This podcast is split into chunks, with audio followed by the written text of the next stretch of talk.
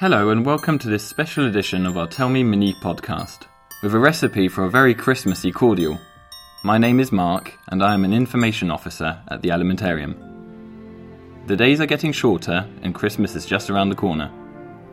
It's the time of year when we often fancy drinking something warming. Perfect timing to answer Romain, aged 12, who asked us, How do you make Christmas cordial? Well, we have an easy recipe for you, full of tasty ingredients, such as cinnamon and cloves. And before you start cooking, though, you'll need the following utensils a large saucepan and its lid, a large bowl or jug, a sieve, a peeler and a sharp knife, a lemon squeezer, a funnel, and several small glass bottles with screwed top lids. It's okay if these bottles have already been used, provided you wash them well and rinse them with hot water. Fruit juice bottles usually work well, but they must be made of glass as you'll be pouring hot cordial into them.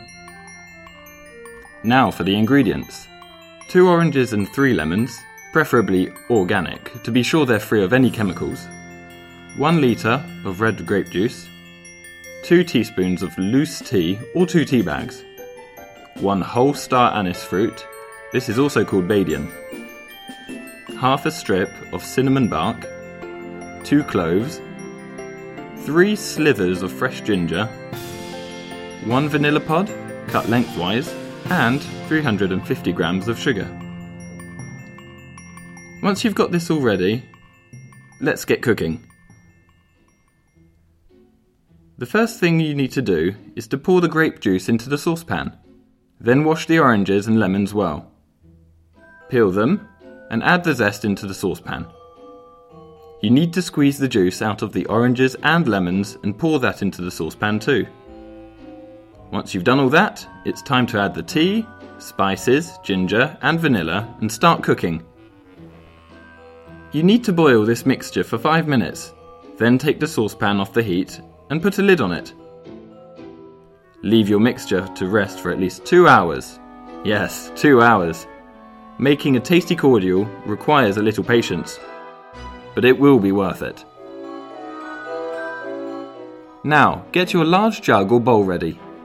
The next step is to pour your mixture out of the saucepan and into that jug or bowl, but through a sieve to remove the spices and zest.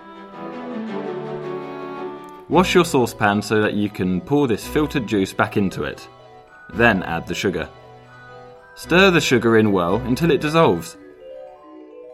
Once all the sugar has dissolved, you then need to boil your cordial for another 5 minutes, and then pour it through a funnel into your glass bottles. If you screw the lids on tightly, your cordial will keep for several weeks. You can drink this cordial just like any other cordial or squash. All you have to do is dilute it with water. We think it tastes better with hot water though. It will warm you up on a chilly winter's day and probably put you in the Christmas spirit. You can add a special touch by making some nice labels for your bottles of cordial. They make for great gifts for your loved ones. If you choose to post any photos of your Christmas cordial on social media, we'd love to see them too. So please use the hashtag Alimentarium. We hope you enjoy making and drinking this cordial and wish you lots of festive fun. Take care.